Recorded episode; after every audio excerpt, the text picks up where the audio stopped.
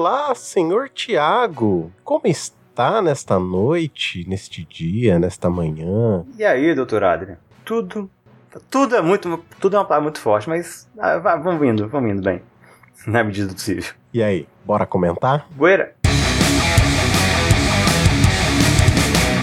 Senhor Tiago, nesta semana, após nós recebermos uma excelente mensagem da nossa ouvinte Natane, vamos continuar aqui os nossos trabalhos. Aliás, gostaria de deixar aqui um recado, gostaria muito de que os nossos ouvintes passassem a participar conosco nos nossos programas. Já, quem sabe, no nosso programa aí, um dos nossos ouvintes já não queira gravar conosco e comentar também, né? Exatamente, ó. Estão, estão todos e todas convidadíssimos. Isso aí. A ideia desse programa aqui é ser o mais open source possível. Com toda a participação de você, ouvinte. Isso aí. O meme, meme do Pernalonga. O programa é nosso. É isso aí. E para começar os trabalhos aqui, senhor Tiago, gostaria de iniciar com uma matéria do Olhar Digital que diz o seguinte: robô permite impressão 3D dentro do corpo humano. É uma matéria do dia 28 de fevereiro, escrita pelo Rodrigo Moselli e editado pela Carolina Martins. É, nessa matéria, os engenheiros da UNSW, University of New South Wales, olha, cara, até me surpreendi com o meu Duolingo aqui agora, hein? desenvolveram um braço robótico flexível que na ponta dele, assim, tem uma espécie de cabeça para impressão de biomateriais dentro do corpo. É, é bem interessante, sim. Ele lembra muito a ideia inicial dele. Lembra aqueles aparelhos de endoscopia. Não sei se você já viu, não sei se você já fez uma endoscopia ou se você já estava muito chapado para lembrar do aparelho de endoscopia. Olha, eu acho que eu nunca fiz, mas não. Eu não, não, não, não me atrevo a dar muita certeza sobre isso, não. Mas eu acho que não. Mas eu tenho uma vaga ideia do que. Como é que é o aparelho. O, o aparelho é inclusive parecido com o que vasculha o outro lado também, tá? É, tá. Acontece. Faz parte, faz parte. Enfim, a bioimpressão, ela é muito utilizada em pesquisas de engenharia de tecidos. A gente não tem que confundir engenharia de tecido com algodão, poliéster, nada do gênero não. Quando se fala em tecidos, no caso, né, tá se falando em tecidos humanos, né? Inclusive, tem um episódio excelente do Mulheres da Engenharia, é o episódio 13, com a Lorena Viana Souza. Elas explicam bastante essa questão de pesquisa de tecidos e materiais. E aí, com isso, senhor Tiago, eu gostaria muito de saber a sua opinião sobre o que você acha de pessoas imprimindo coisas dentro de você. Olha, eu suponho que tem seu lugar, né? Assim, eu, teoricamente é que o meu, meu próprio corpo está imprimindo coisas aqui dentro já tem, tem ter tantos anos, né? Qualquer avanço que ajude a melhorar acho que a qualidade de vida das pessoas Sim, é bem-vindo, né? Sim. Eu não sei se isso se relaciona com, por exemplo, estudo de célula-tronco para ajudar pessoa com paralisia, com é, tetraplégico, paraplégico a poder é, recuperar, né? O movimento, a qualidade de vida nesse sentido, né? É, eu, eu penso que é, é algo muito novo, incipiente, tudo, né? A gente ainda não tem muito como dizer qual que vai ser o impacto disso, né, na medicina no futuro mas só de você já conseguir, é, em uma questão muito preliminar, já fazer algo simples, vamos dizer assim. Porque, por exemplo, ah, para para pensar, é, inclusive tem um vídeo, mostra bem ele em funcionamento assim, e colocando como se fosse uma espécie de, de gosma, né? Que deve ser o material que ele está utilizando para bioimpressão. Mas o que eu fico pensando é: imagina você conseguir tampar, é, às vezes, algum buraco, alguma coisa assim, que que não tenha um tamanho que seja suficiente para você dar um ponto ou algo do gênero, né? Sim. Que você consiga fazer uma camada nova ali, um revestimento, ou de repente, sei lá, imprimir algum órgão dentro da própria pessoa, utilizando as próprias células da, da pessoa, o que acabaria diminuindo bem o risco de. Como que é que fala? É, de rejeição. Rejeição. Isso. Exatamente. É, eu, eu lembrei agora Assim, pensando na perspectiva da importância de uma, de uma pesquisa de base, né? Sim. Que tem muita envolvida no, na produção de uma máquina como essa. E eu lembrei, eu tava assistindo esses dias, a gente passou na escola, o, o filme sobre a Marie Curie, aquele Radioactive. Sei, maravilhoso. Tá na Netflix? Da Moleque Flix. Isso aí. É. e, assim, acho que não é. Dá pra fazer um link com o próprio trabalho dela. Como, quando ela sim, sim, sim. criou o raio-x em miniatura para ser, ser usado na Primeira Guerra, né? Uhum. Acho que é importante. E quanto o trabalho dela, se a gente for olhar, no início era meio que menosprezado. E ajudou a salvar, assim, milhares de vidas. E eu lembrei, assim, aleatoriamente, do filme o aquele com Bruce Willis e a menina do Resident Evil. O filme. O Quinto Elemento? Quinto Elemento, isso aí. Certo. Que tem uma cena que eles usam uma. Eles criam o ser vivo lá, com base do, do, do DNA que eles conseguem do alienígena. Eu acho que é a Jojovic mesmo com base, com uma, tipo uma impressora. Eu lembro, eu tenho 20 anos que eu vi esse filme. É. Da, montando as pecinhas pra fazer seu criatura viva inteira de uma vez. Sim, é, teve também outro filme que teve mais ou menos algo parecido, foi o Blade Runner, o primeiro filme lá da década de 80, os replicantes, querendo ou não, nada mais são do que é, seres biológicos, né? É, resultado de bioengenharia, né? Sim. Até tem uma parte do filme que eles vão num mercado, é, tipo um mercado de animais impré, impressos, bem entre aspas, né? É. Mas eles, eles é, têm algo semelhante, assim, é, é bem legal. Eu acho que vale muito, assim, assistir esses filmes. Mesmo que esses mais antigos e datados, é, apesar de que, cara, é outro ritmo completamente diferente o, o, Blade Runner. Original. O primeiro filme. É, o primeiro filme, cara, é um ritmo lentaço, assim. Eu acho que essa geração aí, nascida nos anos 2000, não tem paciência para assistir esse filme, não. É, resumir no TikTok, talvez, né?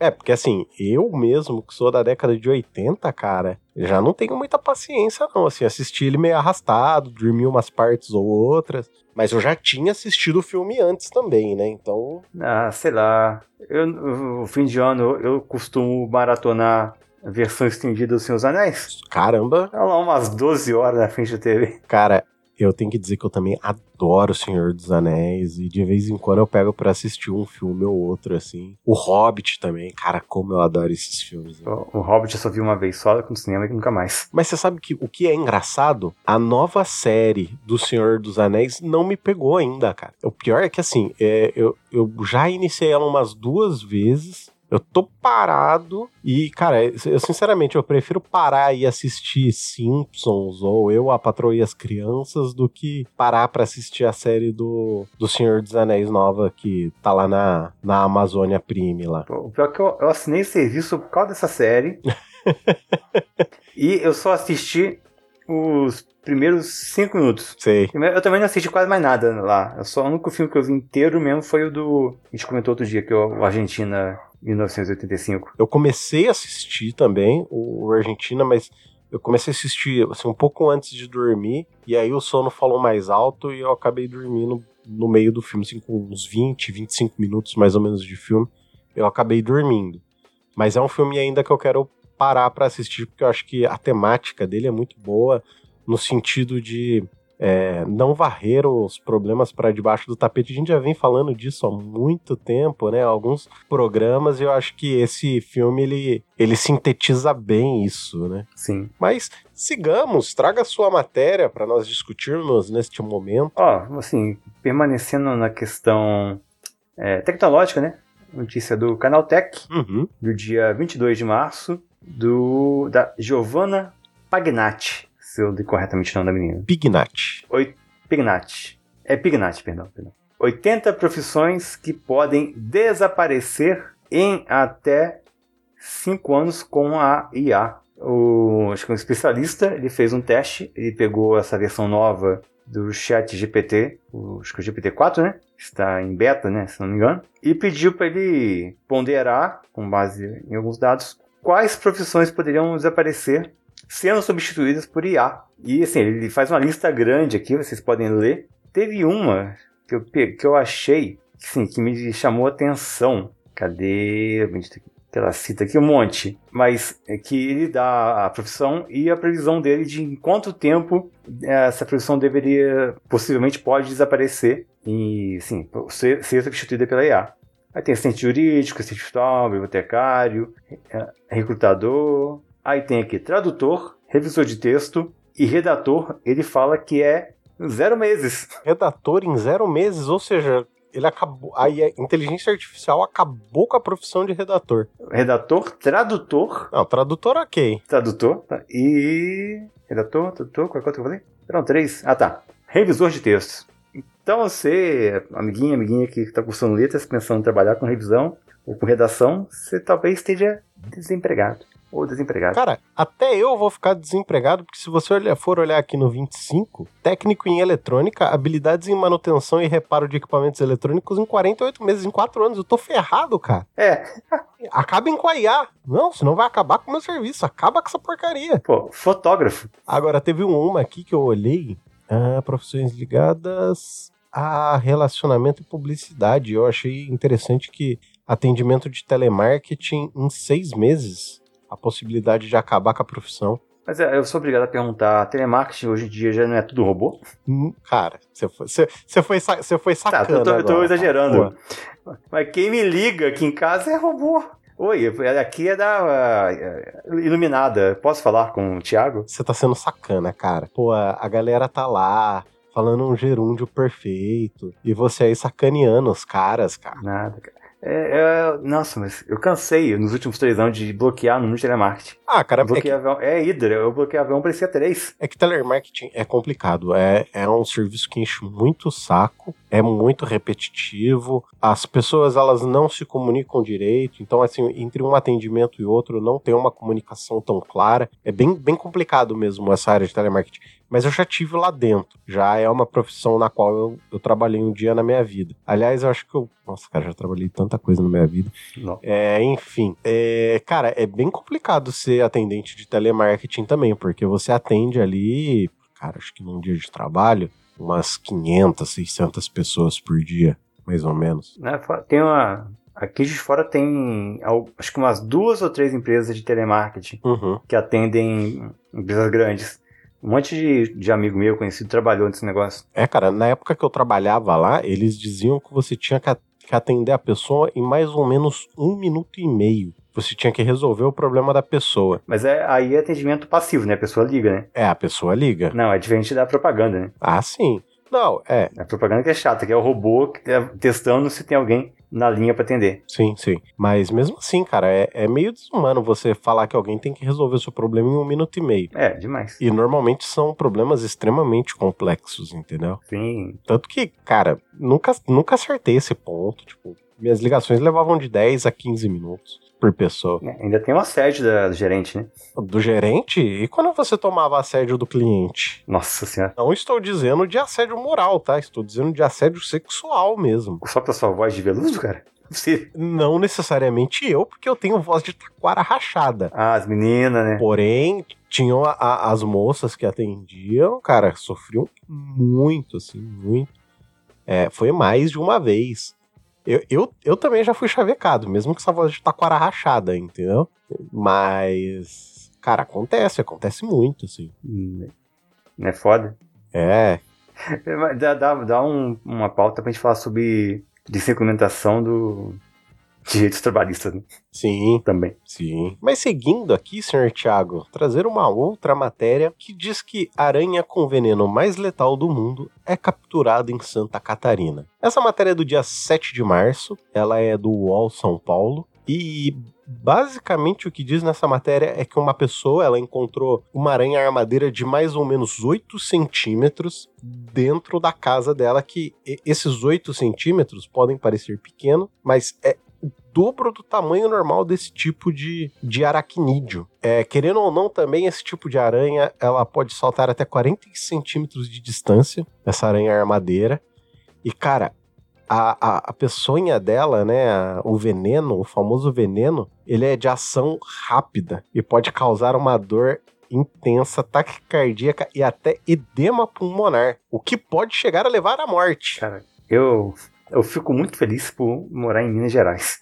Que eu acho que ainda não vi notícia que tem armadeira por aqui, não. Então, cara, aí que tu se engana. Tem? porque ela é encontrada tanto na América do Sul quanto na América Central. Poder. E ela costuma ficar próximos a bananeiras. Ou seja, não vá para as bananeiras. Ouviram, crianças? Se você estiver com fome e estiver vendo aquele cacho de bananas, não vá. A chance de você tomar uma picada desse tipo de aranha é altíssima. Cara, é, eu vou falar pra você. Aranha é um bicho que eu tenho muito medo se ele me ver antes de eu ver ele. Ah. E se você vê ele sumir sua vista? Aí eu vou ficar cagado de medo pro resto do dia, cara. Enquanto eu não achar esse ser, eu, eu, eu, vou ficar cagado. Inclusive, cara, se tem um lugar no mundo que eu não quero nunca botar meus pés. Austrália. É na Austrália. Sabia. Porque tudo que pode te matar está naquele lugar. Então, Assim, cara, já, jamais não. Não posso cuspir pra cima, porque vai que essa porcaria cai na minha testa uma hora. Mas, cara, é um lugar que, assim, eu não tenho vontade nenhuma de pôr os meus pezitos. Cara, mas a Austrália nem é tão ruim. Já foi pior. Eu já vi programa de paleontologia. Hum. Tinha canguru carnívoro. Ah, ok. lagarto gigante, tipo o dragão de Komodo, só que maior. Cara, maior que o dragão de Komodo? Maior. Cara, eu vi um vídeo que uma pessoa faz o teste, é, ele pega uma pessoa, a pessoa morde um pedaço de carne e eles pegam a saliva do dragão de Komodo e injetam num, num pedaço de carne igual e deixa passar o tempo, tá ligado? Uhum. Cara, no, eu, o, o, vídeo mostra a carne que teve o contato com a saliva do dragão de Komodo, cara, ela se deteriora assim num nível absurdo e escandaloso praticamente, saca? Você, você não tem noção do, do negócio. É, é a ferramenta do bicho predar, né? E as pessoas vivem naquela ilha. Por quê? Cara, por quê? Eu, eu, eu me pergunto isso, cara. Por quê? Cara, ó, na Austrália você tem morcegos com quase dois metros de envergadura, de uma ponta de asa a outra. Matadinho, esse é inofensivo. Tudo bem, ele é bonitinho, eu concordo. Aí você tem diversos tipos de aranhas diferentes, sapo que sai de dentro do, do cagador. Eu já vi aranha, sa é, cobra saindo aqui também na Austrália. Cobra saindo de dentro da, do coisa. Cara, você tem um canguru que se ele invocar com você, ele vai sair pra te dar porrada. Koalas que tem doença. Ah, mas que são fofinhos. É, é, eles são bonitinhos, mas, cara, você acredita que eles são, são cheios de, de doença? Acredito. Então, cara, é, é bem. É bem complexo a Austrália, cara se tiver alguém que, ouve, que nos ouve da Austrália, ainda não tem. Nós temos uma pessoa dos Estados Unidos que nos ouve, mas da Austrália ainda não. Mas, cara, se tiver alguém aí que, que já foi pra Austrália, conta pra gente qual foi a sua experiência lá de quase morte. É, se você voltou vivo, com todos os membros. No caso dessa aranha em Santa Catarina, acho que a reportagem é até imprecisa. Hum. Não é que a mulher achou que estava em casa e encontrou uma aranha. É a aranha que estava em casa e chegou uma mulher lá. Ok, justo. Porque a casa é da, da aranha. Se fosse a minha casa, se fosse a minha casa, não era a minha casa, era a casa da aranha, eu ia embora. Eu já ia, ia chegar, pegar as malas e sair fora, né? Né, jogava gasolina pra trás, secava fogo, e ia correndo. Hum, algum lugar muito longe. Cara, tem, tem dois animais, tem duas aranhas assim que eu tenho muito medo. Uma é essa armadeira, que o bicho, quando ele invoca e ergue as patinhas assim, fica meio armado, dá medo. E o outro é a aranha marrom, porque a aranha marrom ela acaba necrosando o tecido com a peçonha. E a porcaria da aranha marrom ela se esconde no meio de calças jeans, né? Uhum. Dentro de guarda-roupas, é os lugares que ela mais, mais gosta de se esconder. Então, cara, eu sempre fui cagado com esse tipo de aranha. Não, é, imagina, você tá de boa, calça um sapatinho, pá, tá mordida. Aracnofobia. Não, você tá maluco. Não, não assisto, não assisto, não assisto esse tipo de filme de jeito nenhum. Porra, eu quero gostar de ver. Aracnofobia, Malditas Aranhas. Cara, nunca gostei de assistir filme de terror ou esses filmes trash. O filme de bicho gigante, adorava. Cara, quando eu era pequeno eu ficava cagado de medo. Cagado de medo mesmo, assim. Nível hard, saca? Porra, eu chegava na locadora, o cara lá já me conhecia. Uhum. Falava, Thiago, chegou um, um filme novo aqui. Vou ver, era uma aranha gigante. É, é, locadora, né? A molecada. Olha, pessoal, é assim. Ah. Quando nós éramos novos, é... nós tínhamos a Netflix em forma física. É. A, a gente tinha que ir até a Netflix para poder escolher o que a gente ia assistir. E, e a gente pegava uma coisa, que era o filme, uma mídia física, assistia e depois devolvia. E era uma fita, você tinha que rebobinar antes de devolver, senão você pagar a multa. Você falar fita, eu, eu, não sei nem se eles sabem o que é isso, fita. a gente coloca uma foto no, no post. O pior que eu fui na minha casa, na casa dos meus pais, e disse, trouxe as, as VHS que eu tinha em casa. Nossa, cara. Acho que a única pessoa em, dentre nós que tem um reprodutor de fita cassete seja Roger Manrique. Provavelmente. Acho lá de casa, acho que já foi pro jogar no Vasco há muitos anos, coitado. Ah, cara, aqui em casa também já não, já não tenho há muitos e muitos anos. O pior que eu tinha no 11 de setembro de 2001, eu tava em casa quando Nossa. de manhã, quando começou a, no- a noticiar o negócio. Aham. Eu peguei e comecei a gravar a noticiário do dia inteiro. Caramba, cara. Tá aqui, deve estar ainda. Se der pra salvar as fitas, eu tenho. É, eu tava assistindo também, tava assistindo televisão. Até acho que tava, tava passando, acho que Ana Maria Braga na época, quando começou os ataques. Acho que ou tinha acabado, tinha acabado de acabar a Ana Maria, quando entrou o noticiário do 11 de setembro, mas eu, eu me lembro, assim, é uma história bem, bem vívida pra mim. Se pegar as crianças hoje, que que, que é isso? Nem sabe mais. É, 11 de setembro, imagina. Só, só deu início a muito problema que tem hoje, né? Que é o que é.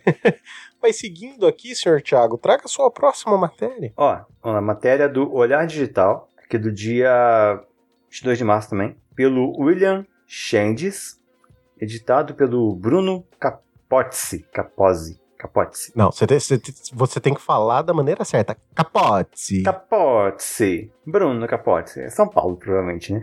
É, delivery por app, por aplicativo. Entregadores não precisam levar pedido a apartamento. Aparentemente, seu doutor Eu Comida, do iFood, é, resolveu se é, pronunciar depois que mais um entregador foi ameaçado por não querer subir com a marmitinha do doutor burguês num prédio, acho que se não me engano em Sampa. O cara assim, não quis, não quis subir, o cara maluco falou que ia ameaçou de ir lá dar uma coronhada nele e virou caso de polícia. Caramba, cara. E não é o primeiro caso que eu vejo nos últimos meses, eu acho, sobre isso, né? Cara, cê- você falou São Paulo, mas na verdade foi num condomínio em Jacarepaguá, no Rio de Janeiro. Tô vendo na matéria aqui. Ué, peraí. Ops, isso aí, perdão, errata. Jacarepaégua. Jacarepaguá. Ah, desculpe a, a nossa ouvinte Natane e o Leonardo, mas, cara, Rio de Janeiro, né, velho? Ah, na Natânia é da ilha. Ok. Ok, ok, ok, ok, Rio de Janeiro. né? Não, mas teve mais casos. Esse é um, né? Mas o pro- é tem alguns problemas aí, né? Ah, cara, é, quando a gente fala de, de entrega por aplicativo, é, a gente tá brincando aqui Rio de Janeiro, mas isso acontece em todas as cidades no país inteiro, porque, querendo ou não, o integrador, o, o entregador, ele é visto como alguém inferior. Sim? Então, qualquer pessoa que às vezes acaba pedindo. Não, não tô dizendo assim, qualquer pessoa, mas a pessoa que é fela da mãe, ela vê o entregador como é, alguém menor mesmo. Então, é, para ela ameaçar essa pessoa, cara, é segunda-feira, entendeu? Sim. E tem, assim, tem mais casos, né? Tem assédio, Sim, tem gente. E não tem, não tem um, uma empatia pro sujeito, não tem onde parar, sim. tá de moto, tá chovendo.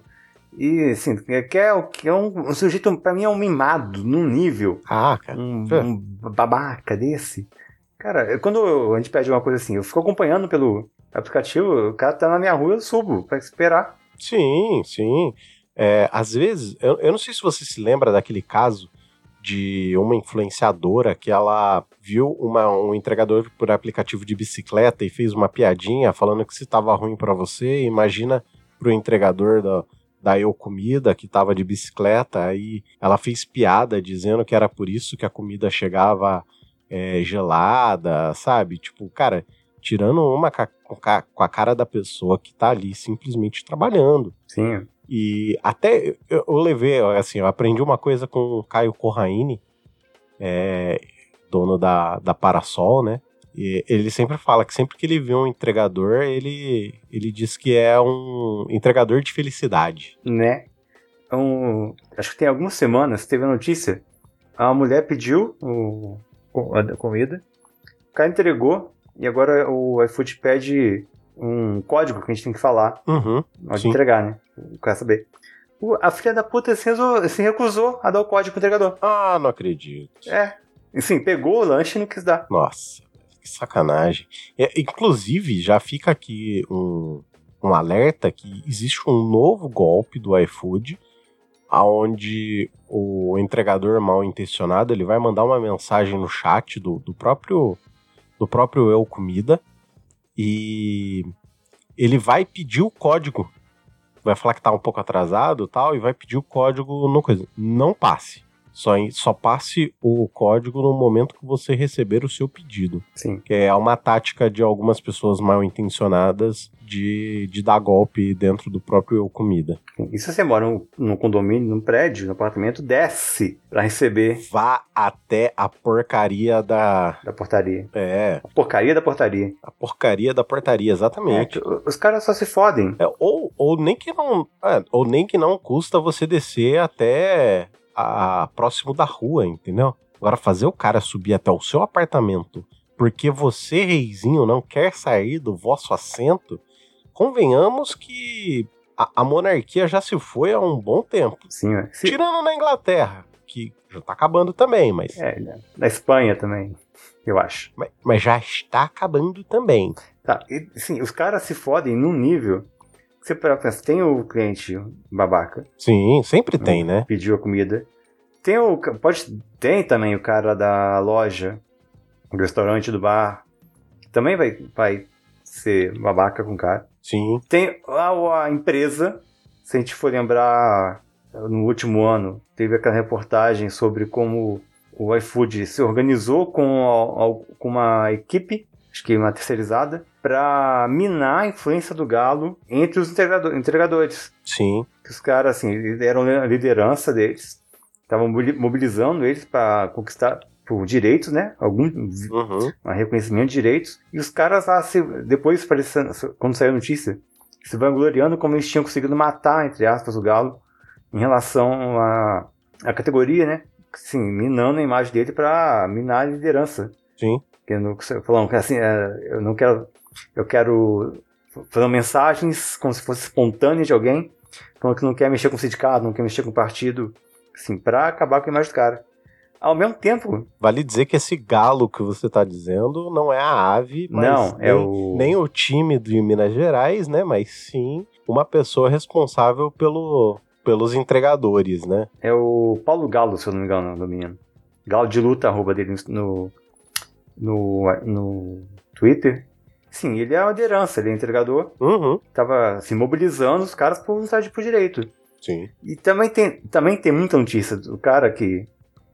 Um pouquinho sobre isso a gente falou. Quando comentamos sobre as bicicletas de seu Taú. Sim. Que é o cara, assim, é o mínimo que ele tem para conseguir um sustento. É um trabalho super precarizado. Às vezes o cara tá trabalhando, carregando comida nas costas e ele, nem ele mesmo não comeu. Tem que sentir o cheiro da comida que tá levando, não com, com fome. Assim, e pra ter que aturar Mauricinho, babaca, mimado, que não pode pegar o lanche e ficar fazendo showzinho, ameaçando, cara, pelo amor de Deus. Cara, convenhamos que assim, tem muita gente que acaba indo para essas entregas, assim, por falta completa de oportunidade no restante do mercado. Sim, é, é o que tem, é, é o subemprego que sobra. Exato. Tipo, cara, a pessoa tá desesperada, tem família, tem filho para sustentar. É, é isso daí é o mais fácil que ela vai ter para conseguir gerar um dinheirinho ali para para pelo menos manter o, um pouco a família é, nutrida, vamos dizer assim, né? Sim, é uma galera que se fudeu na pandemia, Sim. Enquanto a, quem podia estar em casa, se aumentou muito a demanda por delivery, aumentou a carga de trabalho deles sem e continua com, com pouco direito, com remuneração baixa, correndo o risco de ser assaltado, de sofrer acidente, sem nenhuma garantia assim, trabalhista por parte da empresa, é. Assim, galera, se, você é entregador, você está ouvindo isso, pensa aí, procurar um sindicato, formalizar formalmente, lutar pelo seu direito, né? Sim, sim. Não, não só isso também. É, tem gente que gosta também desse tipo de serviço. Mas se você não gosta, cara, a vida é curta demais para você ficar numa coisa que você odeia. É difícil, é complicado, mas tem maneiras de sair disso também, Sim. sabe? É, é, algo que a gente tem que conversar, é algo que a gente tem que falar. É, não é fácil. Cara, é, infelizmente a vida do proletário nunca foi fácil. E enquanto não houver uma revolução, não será fácil. É. Aliás, eu diria que acho que a vida de qualquer pessoa nunca vai ser muito fácil, a não ser que você tenha nascido em berço de ouro. Exatamente. E fica a lição, ó. A emancipação dos trabalhadores será fruto da ação dos próprios trabalhadores. Exatamente. Toca a, internal, a Internacional Comunista. Coloca pra tocar.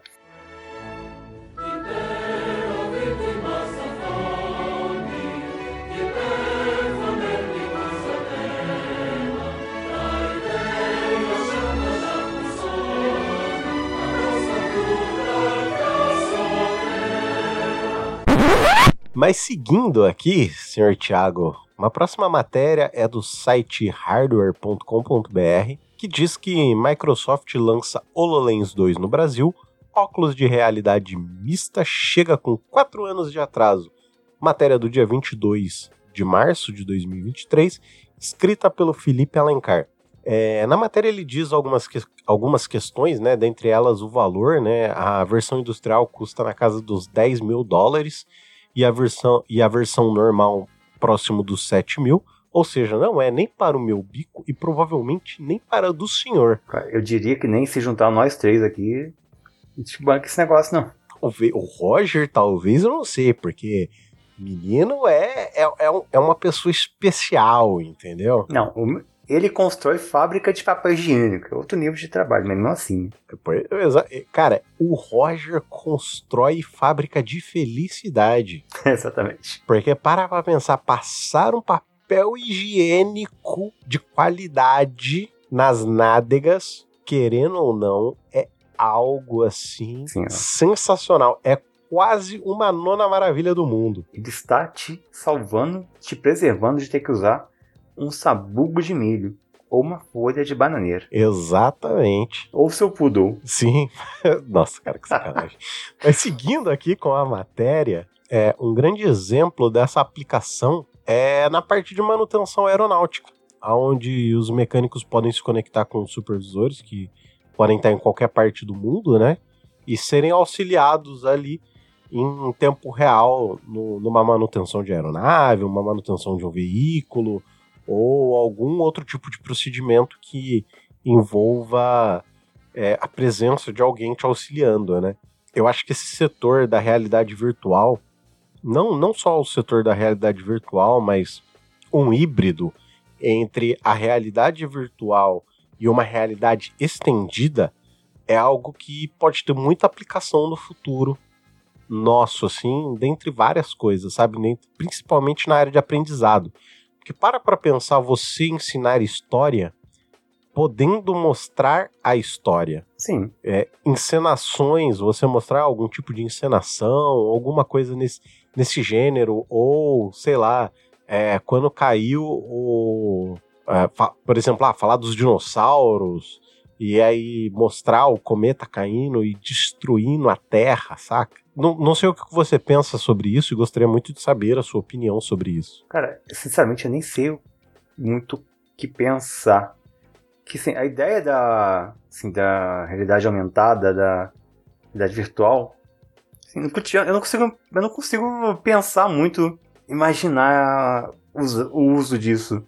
Eu, imagino algo tipo um Homem de Ferro, você olhando através do uma tela transparente é, se se conectando com o que você vê. É, isso seria a realidade aumentada. Aumentada. Isso, que você tem a possibilidade de ver mais coisas além do que você tem realmente físico, né? É, eu acho que isso é para imersão num aspecto, no modo de pensar cultural, um jogo, um videogame, acho que um, já tem óculos de VR, né? Sim. Jogos, que se aplicam isso.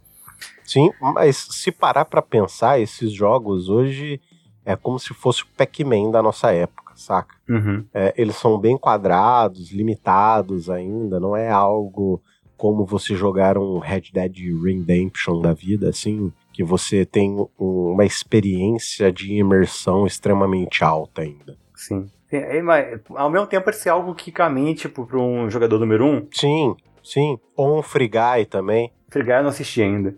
Assim, aquela super conectividade, o seu corpo, assim, emerge no mundo virtual de modo quase ser indistinguível da realidade? É, é bem possível, mas é, existe uma questão aí que pode também partir um pouco pro Black Mirror. Hum. Lembra aquele episódio do Black Mirror que os dois amigos acabam entrando na realidade virtual? Eu nunca assisti.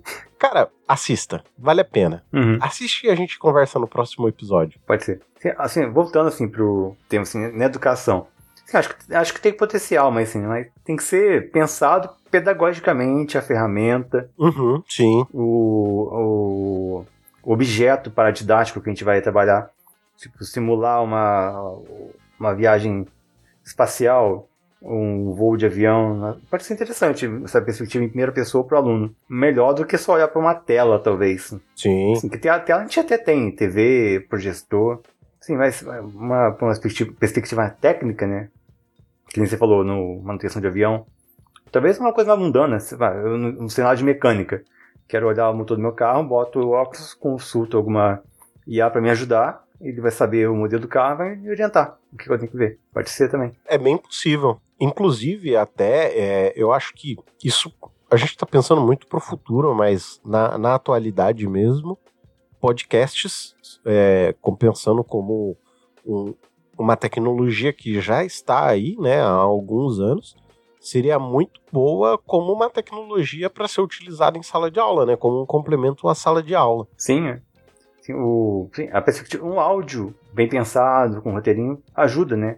E é algo também que é mais fácil, é mais fácil criança- deles assimilarem. Sim. muito, muito estudante, assim, na, na amostragem que eu tenho aqui, né?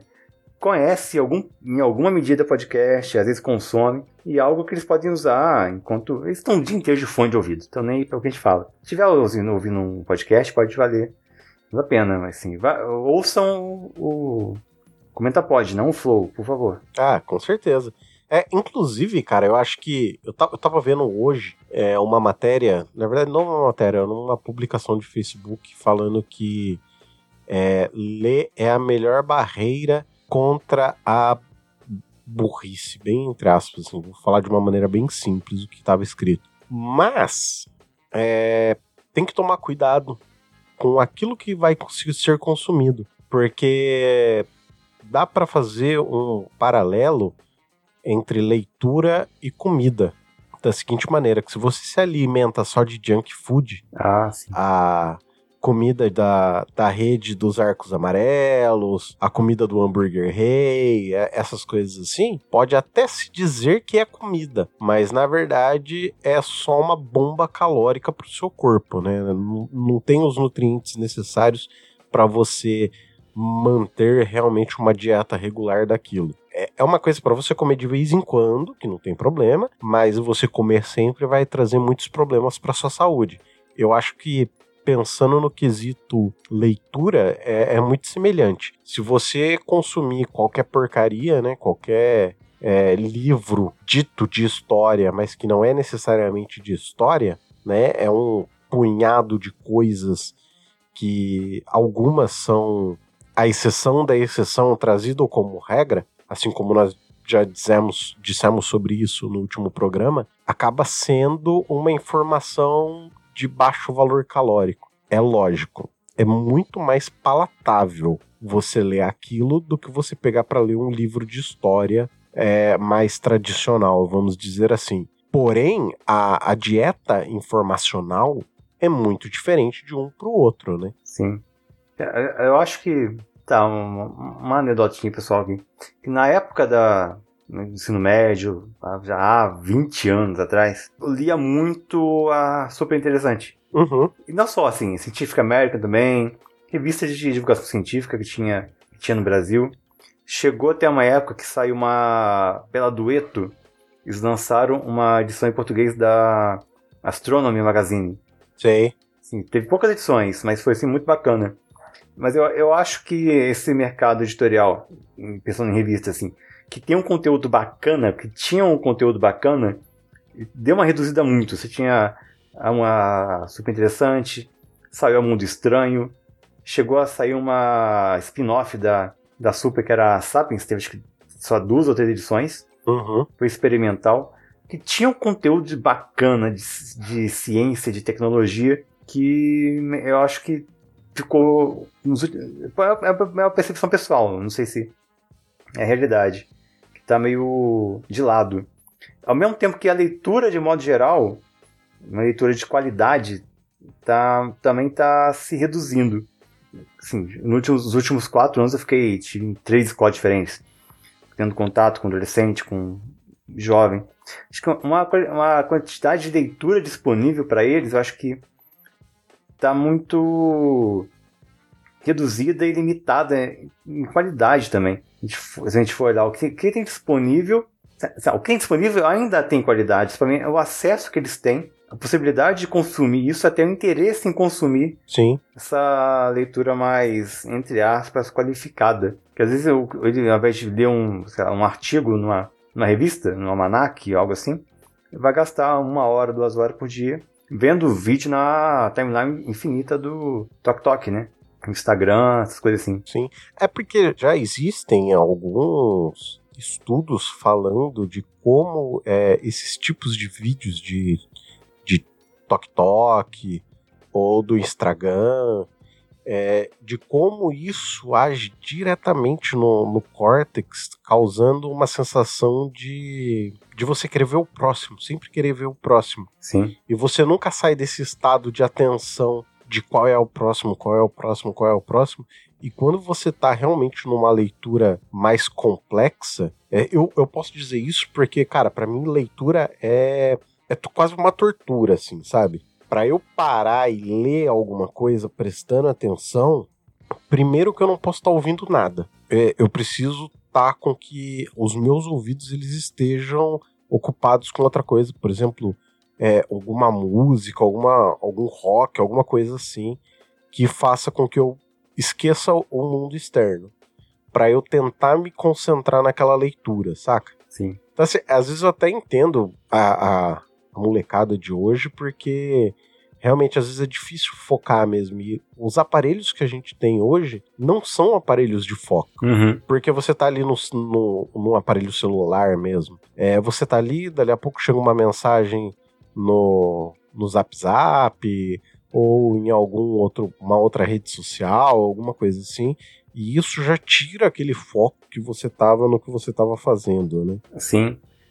Mas eu paro pra pensar, acho que o, o leitor. Eu também, assim, eu não julgo muito, muito os alunos, não. Que eu acho que o leitor que eu fui há 20 anos teria vergonha do leitor que eu sou hoje. Uhum. Que eu leio muito menos, com muito menos qualidade também. Eu me distraio muito mais, disperso muito mais. Que cada um tem uma técnica diferente, mas por exemplo, sabe o que funciona muito bem para mim?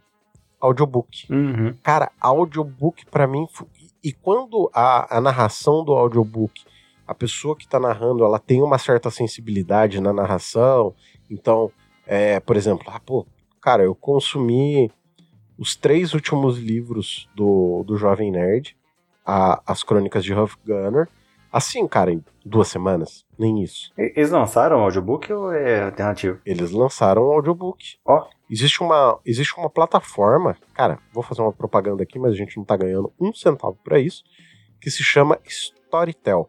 É, são uma empresa que fazem audiobook. Então você paga uma assinatura mensal e acaba ouvindo quantos audiobooks você quiser. Não tem uma variedade grande? Não tem uma variedade grande mas tem alguns bons livros lá para para se ler assim, para se audioler.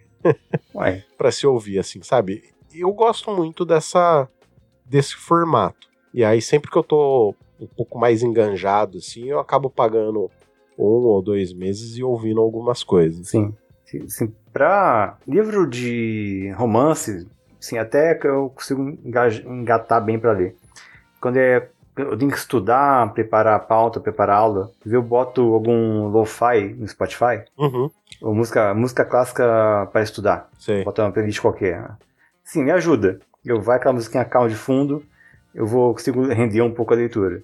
Se, se eu botar música comum, eu, eu eh, também abstrai, distrai, disperso facinho. Cara, para mim tem dois álbuns que servem para isso são os dois primeiros álbuns do Iron Maiden. Ó, oh, lá com o Paul Diano. É, é, com o Paul Dayano. É o Iron Maiden, Iron Maiden e o Iron Maiden Killers, cara. São os dois álbuns que eu consigo utilizar para estudar. Tanto que eu tenho uma playlist lá no Spotify que chama Para Estudar.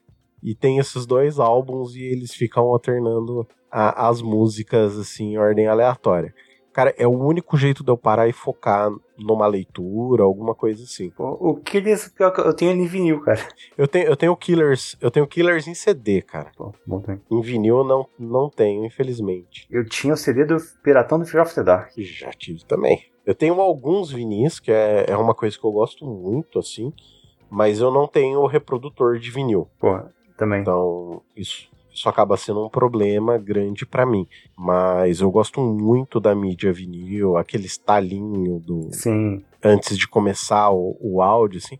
Não vou dizer que a qualidade de um vinil é melhor, porque não é. Isso não é uma verdade. É diferente, né? Só é diferente. Para mim, ele, o, o, vinil, ele me traz uma memória bilha de, de nostalgia, assim, saca? Uhum. E, ele vai. Porque eu lembro muito assim de quando eu era pequeno é, principalmente quando iam começar é, os momentos eleitorais, em casa a gente costumava desligar a televisão e ouvir música. Justo, bacana. Então, meus pais tinham esse costume. Então, eu cresci na época de política, era um, assisti ali, acho que é o primeiro, o segundo dia que meu pai costumava assistir para ver quem eram os candidatos, né? Tem que lembrar que é uma época que você não tinha internet, internet né? Você tinha que procurar o, o seu candidato na, na mídia normal, que era a televisão na época, né?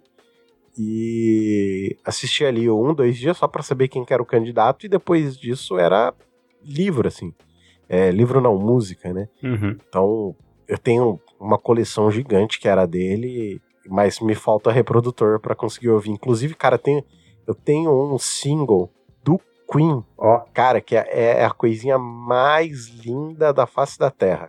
É foda, o vinil é muito bacana. Agora, no começo do ano, eu fui lá em casa, mês passado, eu fui lá em casa, fiz uma coisa que eu queria fazer há muitos anos, que eu fui de carro, consegui ir de carro, trouxe os meus discos pra cá. Uhum. Estavam, estavam jogados lá, minha irmã botou de qualquer jeito, eu trouxe, já limpei, agora eu tenho, eu tenho que arrumar, tenho que arrumar um toca-disco também. Em casa sempre teve, mas agora eu tô sem. É, cara, é, é uma coisa assim que eu, eu gosto muito também. Nossa. Falta tá cara essa desgraça também. Tá. Eu acabei, assim, adotei um carro agora, tá, tá, tá ruim de grana. Ah, cara, você acabou de arrumar um filho. Pô, ontem eu gastei mais de mil reais no mecânico. Só pra fazer uma revisão. É isso aí, cara. Bem-vindo à vida de quem tem carro.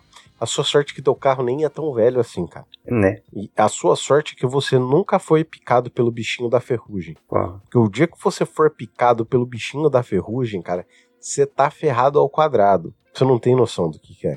Eu vou homenagear meu pai comprar um Corcel 76. Você pode até comprar um Corcel 76, mas na hora que você tiver o gasto com a manutenção do Corcel 76, você vai querer dar ele embora. Pô, o pior é que eu pensei seriamente na possibilidade de comprar um Fusquinha. Tá? 15 mil? É, exatamente. É bem isso mesmo. Mas seguindo aqui a pauta, depois de divagarmos o tanto que divagamos, siga com a sua próxima matéria. Tá, essa aqui é um pouquinho mais pesada. Se bem que a do livro também é pesada um pouco que é uma matéria da agência pública, do dia 21 de março, pela Alice Maciel. E a, a manchete é Zema trocou chefia de fiscalização ambiental de Minas Gerais 11 vezes. 11. Caramba, cara, mas isso foi durante todo o mandato dele? É, durante os últimos quatro anos, que o, uma recente começou tem dois meses, né? Então, parando para pensar aqui, dos últimos quatro anos, 4 vezes 12 são 48 dividido por 11. A cada quatro meses, praticamente, ele trocou a, a chefia da fiscalização ambiental de Minas. Exatamente. Isso tem um problema, que é quando a chefia está se familiarizando com o funcionamento do órgão, assim, que está para andar, dar andamento nas diligências. É trocada, o que se interrompe o funcionamento, ao mesmo tempo que ele tem promovido uma liberalização da política ambiental do Estado, multas que seriam mais graves ou gravíssimas passou para ser multa leve, perdoando, perdoando muita multa. Em um momento em que, em que ele está tem aumentado a, a, exploração ambiental no estado. Certo. Se a gente for ver, está tendo agora ele em BH, ele está tentando entregar para as mineradoras a Serra do Curral, que fica em torno de Belo Horizonte, o que é uma ameaça a um patrimônio natural, que é a própria serra, Sim. e a cidade. E eu te separei uma parte que eu quero ler, que está na matéria, eu quero citar. Vou abrir aspas aqui para ler. A citação é: Quando se pensava em progredir com o projeto, chegava alguém sem qualquer vínculo com as rotinas de fiscalização ambiental, de forma que era necessário paralisar tudo para dar conhecimento ao novo titular da pasta sobre a matéria. E quando esse, se fechando a aspa, mas o que ele conclui é que quando esse novo cara começava a pegar a familiaridade, era trocá-lo também. E tem uma outra, vou, vou ler, pedir ler também. Isso é um funcionários do, do órgão que está em sigilo, que, que, com condição de anonimato, deram entrevista aqui para a agência para pública. Uhum. Com essa, com esta mudança, a fiscalização ambiental do Estado perdeu parte do poder coercitivo. Haja vista a diminuição do número de fiscais ambientais. Assim, que, além de tudo, ele está é, diminuindo a quantidade de fiscais. E a última aspas que eu vou abrir aqui agora.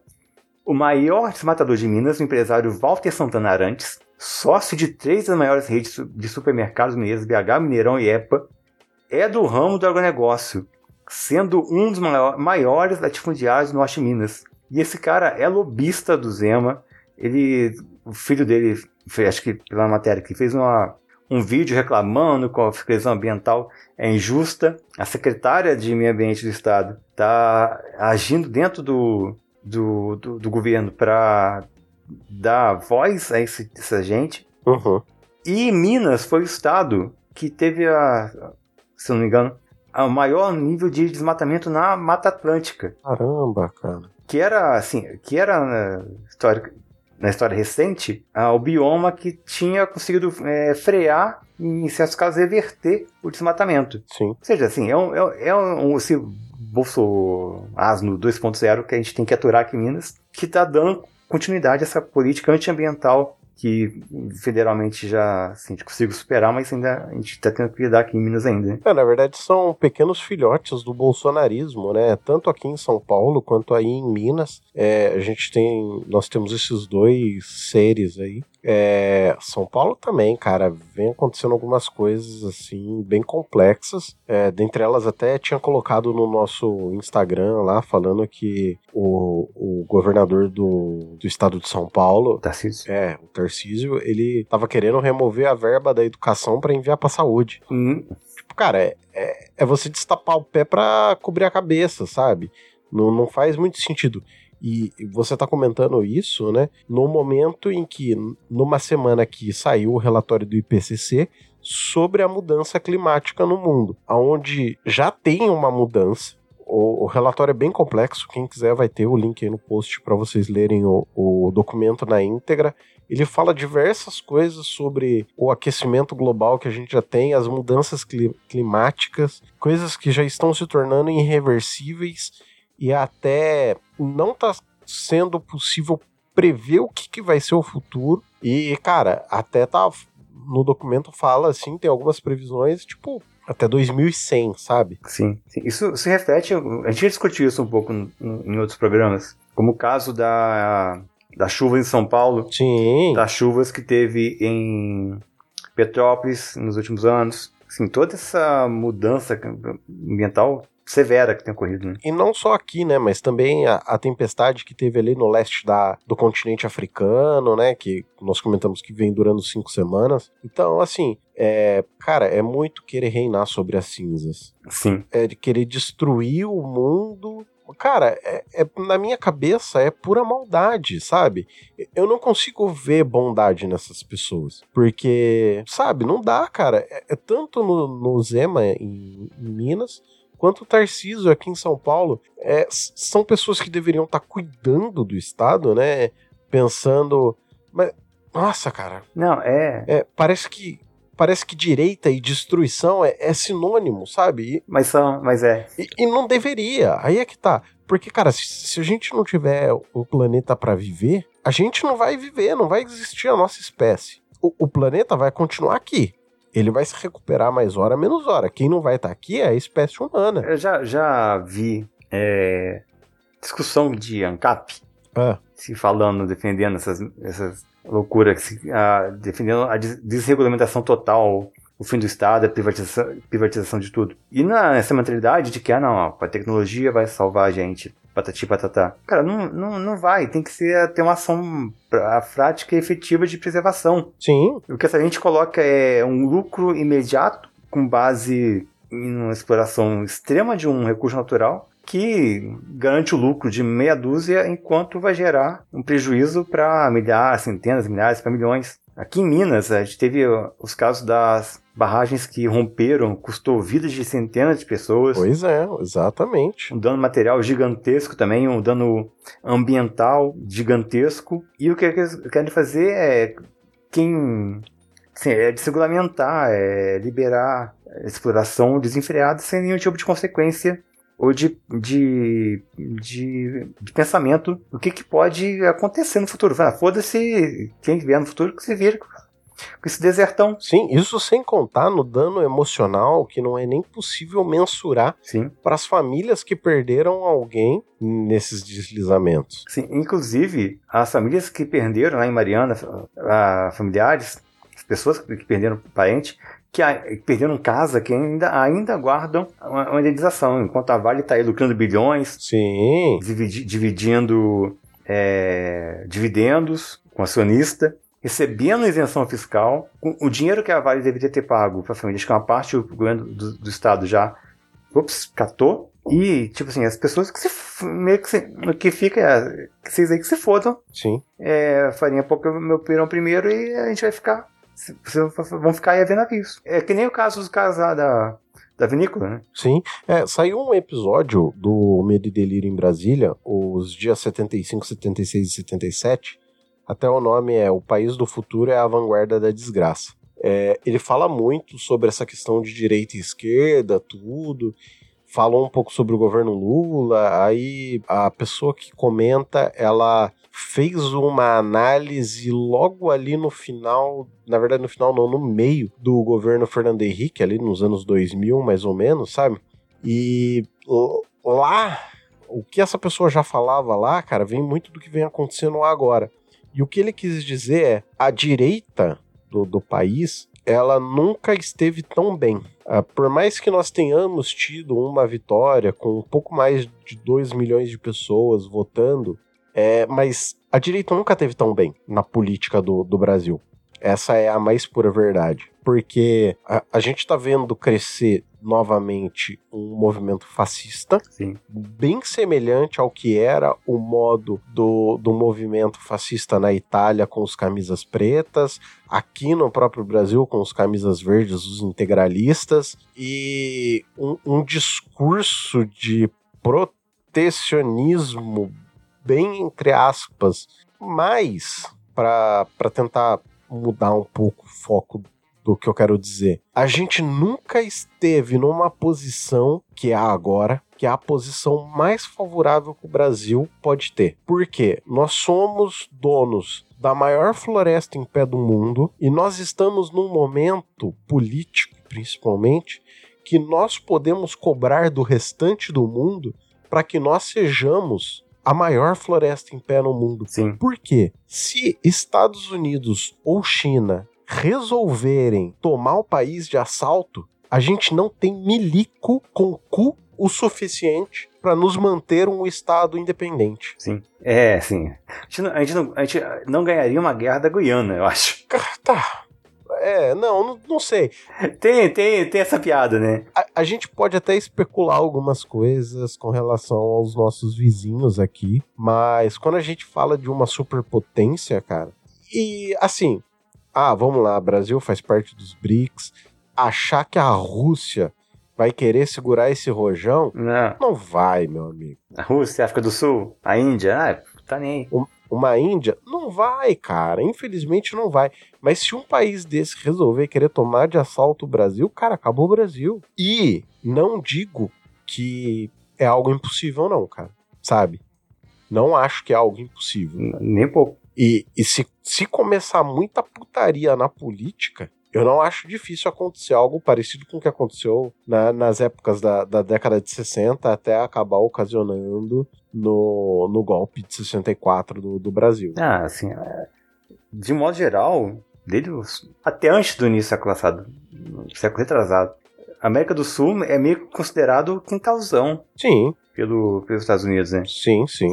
Assim, assim eles mandam aqui, a América é para os americanos, é, política da boa vizinhança é, é garantir o, alinhamento com, com com os interesses deles, né? Sim. Visto a Operação Condor, Sim. que teve ali na década de 70 para tomar de assalto muito país na, na América do Sul aqui e transformar em ditaduras militares, né? Ah, E quem tentou resistir caiu é, diante da, da, da participação ativa do Serviço de Inteligência e Espionagem dos Estados Unidos, é a CIA, de perto vigiando. Sim, Quando teve o, o golpe de 64 no Brasil, tinha um agente do governo americano em Brasília que só entrou na sala, deu, ligou, deu, é, deu certo. Pra dar, assim, avisou. É, não, mas é, cara. É, putz, é muito complicado. E, e, assim, o que na minha cabeça hoje todo empresário tinha que ter, e, e parece que é, é difícil entrar na cabeça, é o que a gente tem hoje? O que a gente pode fazer com o que a gente tem hoje? Não. Com o que a gente já tem. Vamos tentar fazer mais e melhor com o que a gente já tem, sabe? Cara, mas é, é- é- Eles não conseguem pensar. Cara, imagina o país de primeiro mundo que a gente poderia,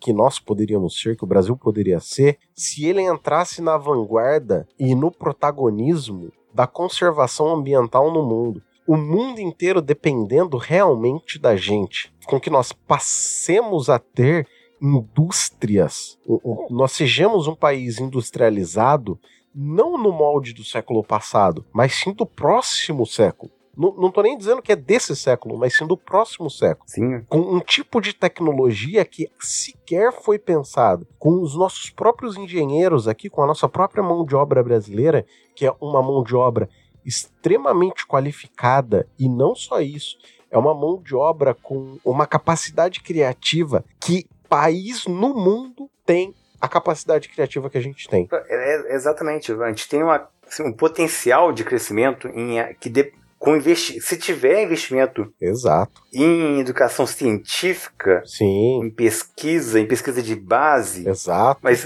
é algo que demanda investimento estatal, é algo que esse ideário, eu vou falar, neoliberal, que quer colocar o Brasil apenas como fornecedor de matéria-prima, de commodity, é gás, é minério, é ferro, é carvão, É óleo. é óleo, é o.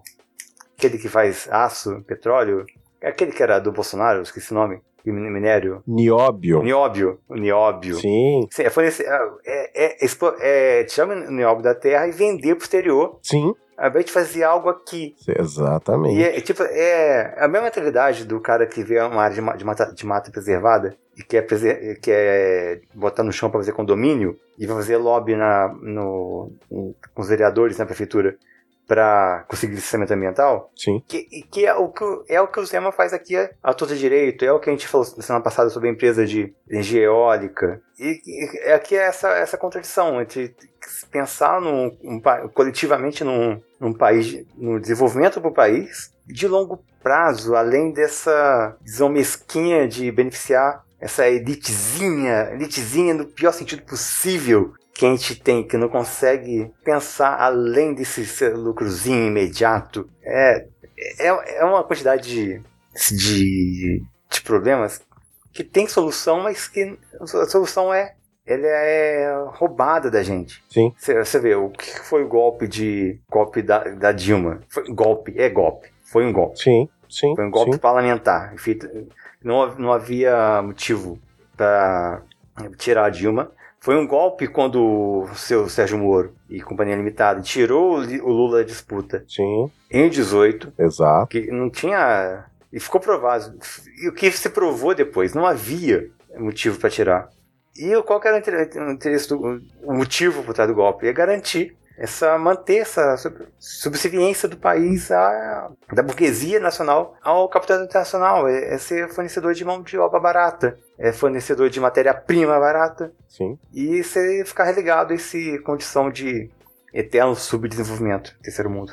Mas falando em Sérgio Moro aqui, é, uma última matéria do dia 22 de março de 2023 diz que PF faz ação contra o PCC, o primeiro comando da capital, após descobrir plano para atacar autoridades.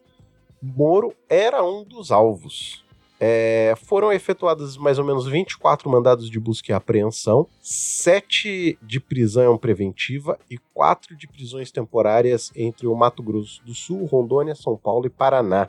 É, inclusive, até estão meio que querendo ligar essa questão do, do atentado ao ex-juiz Sérgio Moro a uma fala que o Lula deu em uma entrevista que ele praticamente diz que isso na época que ele estava preso, né, que ele só ia ficar bem quando ele fodesse o Moro. É, porém, ele dizia isso no contexto de que ele estava preso, né? E ele estava dizendo isso para outras pessoas quando ele estava lá. Mas isso não necessariamente implica. Vamos passar um, um, panão aqui pro Lula. Eu acho que ele foi extremamente infeliz, mas vou, vou falar disso um pouquinho mais para frente.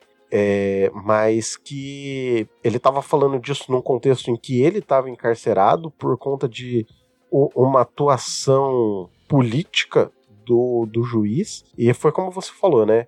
Não tinha os elementos suficientes para permitirem essa prisão. Uhum. É, é, esses elementos eles foram fabricados de uma maneira que a acusação e o juiz já estavam meio que com as cartas mar marcadas, né?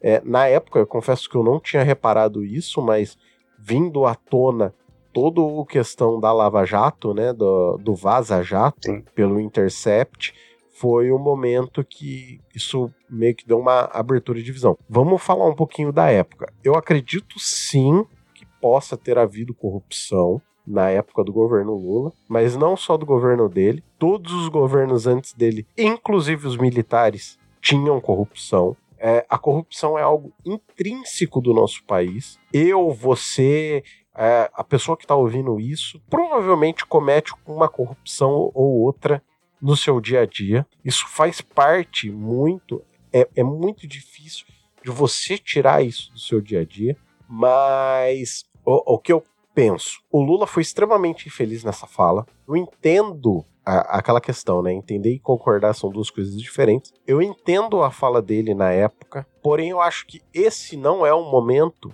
dele expor isso.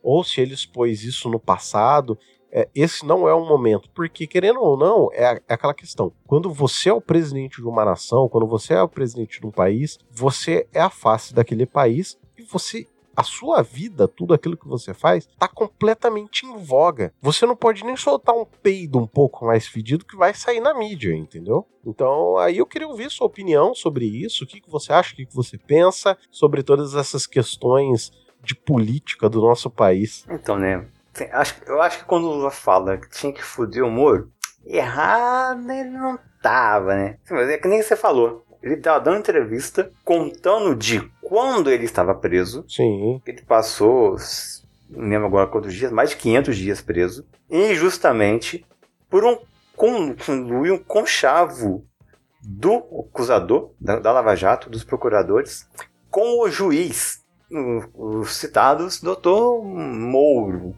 Sérgio Mouro, assim, que, que se aproveitou disso, né? Gente, o que, que, ele, o que, que ele fez nessa conta? Ele tirou da competição ah, na eleição contra o Bolsonaro quem da eleição que elegeu o Bolsonaro o competidor mais forte. E o que, que ele ganhou troca? Um ministério. Exatamente. Ele ganhou a promessa de uma vaga no STF. Sim. Mas que pela, pela união de suas incompetências dele e do Bolsonaro, o que ele conseguiu foi ganhar pé na bunda. Sim. Depois ele foi lá na, na eleição. Foi lá ainda para ainda tentar dar uma cheirada no cangote do Bolsonaro. Aquela cena patética do Bolsonaro na, nos debates. Que ele sai e deixa os outros para trás. Ele tenta ir lá falar alguma coisa, a imprensa assim, a gente ignora ele. Essa parte é bacana, ele fica cagando porque tá falando.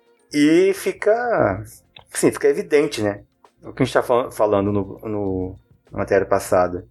Que, qual, qual foi o sentido de todo esse desmonte, toda essa perseguição? É, é garantir. O que, que você conseguiu com isso, nas contas? Entrega das riquezas nacionais, que foi o que o Temer fez, foi o que o Bolsonaro fez que era o papel que ele, foi, que ele cumpriu. Sim, e teve a diminuição, do, da, no caso, a reforma né, das leis trabalhistas, que Sim. acabou ocasionando numa diminuição do, do, dos direitos dos trabalhadores. Teve uma mudança, uma alteração no Código Previdenciário que fez com que muitas pessoas que já estavam à beira da aposentadoria tivessem que trabalhar próximo de mais 10 anos para conseguir o, o, seu santo descanso, entendeu? Gente que já tinha trabalhado aí os seus 30, quase seus 35 anos de, de trabalho ininterrupto. Sim. e, e, acabou sendo lesado, vamos dizer assim, pela própria pátria, né? Sim esse a quantidade de colega meu professor que fica, que estava assim na véspera de aposentar que agora vai ter que ficar pagando esse pedágio Sim. passaram essa deforma do ensino médio que é uma coisa horrenda que está é a destruição do, do ensino público com alguma mínima qualidade uhum. que é uma coisa que não falta nem para mercado de trabalho nem para é, fazer o vestibular passar no, no Enem para entrar na universidade para lá se conseguir uma uma profissão e eu, o papel que ele cumpriu foi esse. É, é do aquelas figuras na história que se notabilizam pela pequenez, pela mediocridade. Ele, o próprio Bolsonaro. E assim, e sobre a questão do atentado, eu não assim, teve essa infeliz coincidência de sair é, a notícia, a fala do Lula praticamente na véspera de quando se debelou essa intenção criminosa, que visava várias pessoas. O Moro é um dos mais, acho que é um dos mais notórios, né? Mas tinha mais gente hum, como alvo. E fica também a questão que é, é a Polícia Federal do Lula, no caso atual, que garantiu essa eficiência em conseguir prever e sim, prender as pessoas antes que, elas, eh, eh, antes que se praticasse realmente algum crime, né? Suspeito fortemente que se ainda fosse o ministro da Justiça, seu Sérgio Moro, essa polícia talvez tivesse sido menos efetiva. É impossível. Ah, não, eu, eu, tenho quase certeza. Principalmente contra, vamos dizer assim, adversários políticos dessa pessoa. Sim. Provavelmente ele deixaria essa pessoa se explodir. Inclusive, queria deixar registrado aqui um excelente programa de podcast chamado O Código do Russo, que fala sobre a atuação do juiz Sérgio Moro. É, é, um excelente programa, ele é curtinho, tem seis episódios só, e fala um pouco sobre a atuação dele, bem esmiuçada, assim, em diversos pontos. É muito bom, é um trabalho de jornalismo excelente, vale muito a pena ouvir. Tem link no post para vocês conferirem. Tá no Spotify? Tá em todos os agregadores possíveis e imagináveis. É, como eu já disse algumas vezes, eu não sou ouvinte de podcast pelo Spotify, mas a maior parte da, das pessoas que nos ouvem, nos ouvem por lá. Eu recomendo fortemente de que as pessoas não deem esse poder para eles, Sim. porque a partir do momento que eles tiverem o poder, primeiro, uh, só falar um pouquinho aqui sobre criação de conteúdo antes da gente finalizar você tem algo mais para falar sobre essa questão do, do Moro? Não, acho que era só isso mesmo. Já pistolei já. Então, só fazer uma explanação um pouco sobre podcast, poder, essas coisas assim. É, nós já vemos hoje o, o Spotify crescer muito no mercado, principalmente de áudio, certo ou errado, querendo ou não, eles dão uma boa explorada em quem são os criadores de conteúdo, nesse caso estou falando as bandas e os músicos de um modo geral. E eles perceberam que a mídia podcast é uma mídia extremamente lucrativa a partir do momento que a Bobo entrou na jogada e começou a dar um certo destaque. Porém, a ideia da Bobo nunca foi ser exclusiva. Então, os nossos programas vocês só podem utilizar ou vocês só podem consumir dentro da nossa plataforma. Pelo contrário, é, a ideia deles era com que esses programas permitissem que as pessoas viessem para a plataforma deles, mas não como exclusividade. E é diferente o que o Spotify faz eles querem a exclusividade de diversos programas, dentre eles o, o H30 Podcast, é, o Mundo Freak, é, Matando Robôs Gigantes, se eu não me engano, e dentre outros, porque eles querem que você, você ouvinte, fique o máximo de tempo possível dentro da plataforma deles. Sim. Lembra quando a gente comenta aqui que as redes sociais, se elas são de graça, o produto é você? É exatamente isso que o Spot Filho está fazendo. Ele está te usando como produto, vendo o que você gosta, o que você não gosta, para poder te recomendar mais do que você gosta e mais do que você não gosta?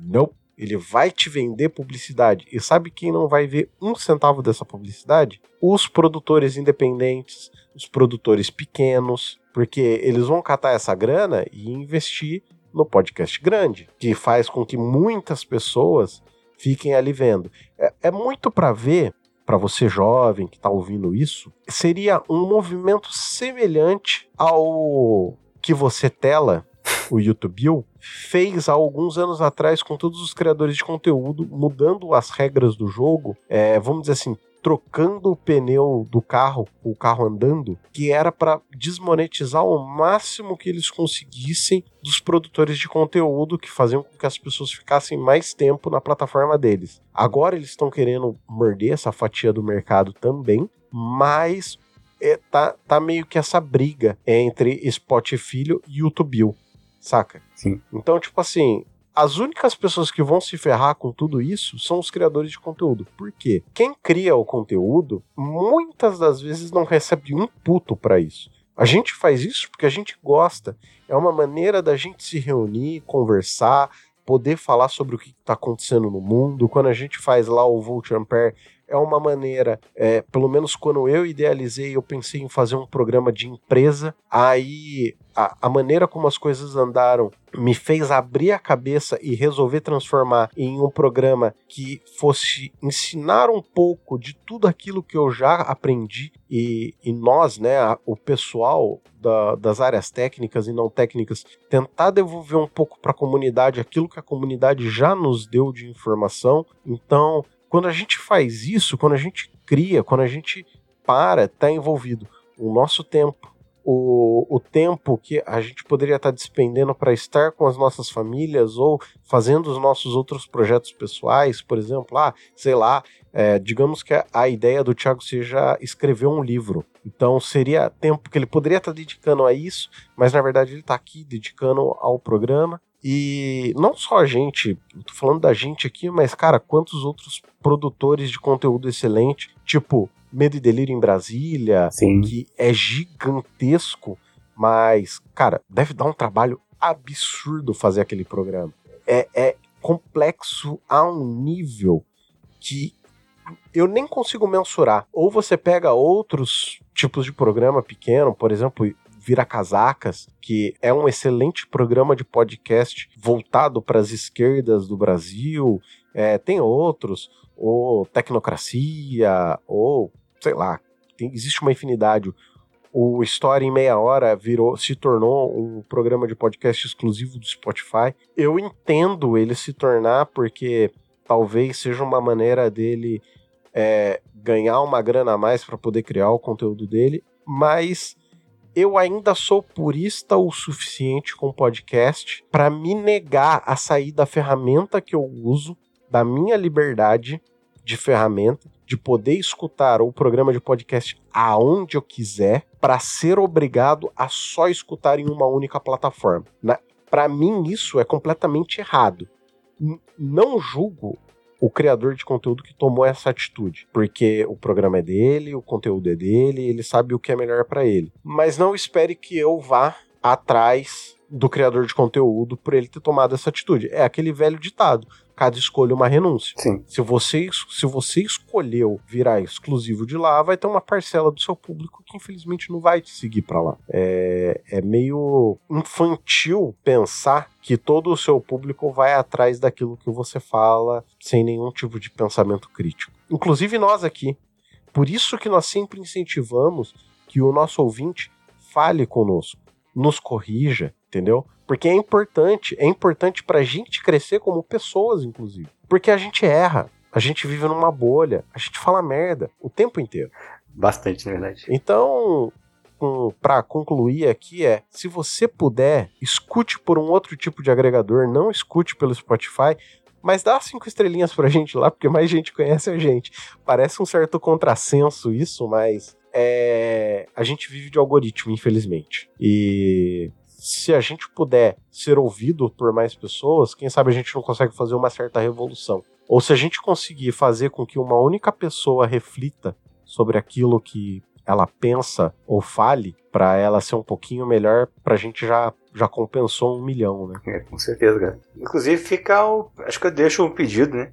Se você ouve a gente, se acompanha a gente, além de dar as estrelinhas no Spotify, se você acha que o programa é bacana, indica aí para uns dois amigos, fala pra eles ouvirem também. Sim. Explica qual é a ideia. Manda uma mensagem, manda um oi pra gente. Manda um áudio, você pode aparecer com a gente. Marca, a gente pode gravar. Mandou oi no, no Instagram, mandou oi no Twitter. Com certeza. Até porque aqui as nossas redes sociais são Comenta Pod, tanto no Instagram quanto no Twitter, nós sempre falamos isso. Tem o nosso e-mail que é comentaristas.pod@gmail.com Você consegue nos enviar a sua mensagem por este meio arcaico. Inclusive no Twitter eu sou arroba Adrian Lemos e você, senhor Thiago? Eu sou arroba Tistoriano, TH. Tistoriando, underline no Instagram. Underline, mas se colocar Tistoriano já aparece eu de, de cara. Se você for no Comenta Pod no Instagram e ver os seguidores, você verá Thiago de Carvalho por lá. De vez em quando eu tô nos stories também. É isso aí. Temos também o nosso querido Roger Manrique, arroba Roger Manrique no Twitter e no TikTok roger.manrique. E eu acho que por enquanto é isso, senhor Thiago. É, foi um bom programa. Sim, com certeza. Então a gente fica por aqui. Aquele grande abraço, comenta com a gente. Até o próximo programa. Tchau, tchau. Beijinho, beijinho. Tchau, tchau, gente. Porra, peraí, não, peraí, peraí. Eu acabei de lembrar que o Roger tem um coelho.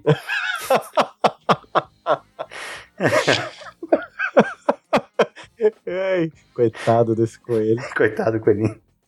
Continua. Precisamos perguntar para ele o que é mais. Felpudo? É o que é mais felpudo? Um belo papel um pequeno coelho? Brincadeiras à parte. Só vai pros extras, cara. Coloca lá.